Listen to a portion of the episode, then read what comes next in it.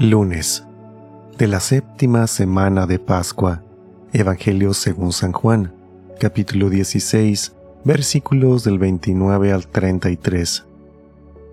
En aquel tiempo los discípulos le dijeron a Jesús, Ahora sí nos estás hablando claro y no en parábolas.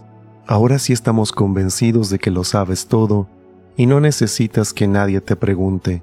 Por eso creemos que has venido de Dios. Les contestó Jesús, ¿de veras creen?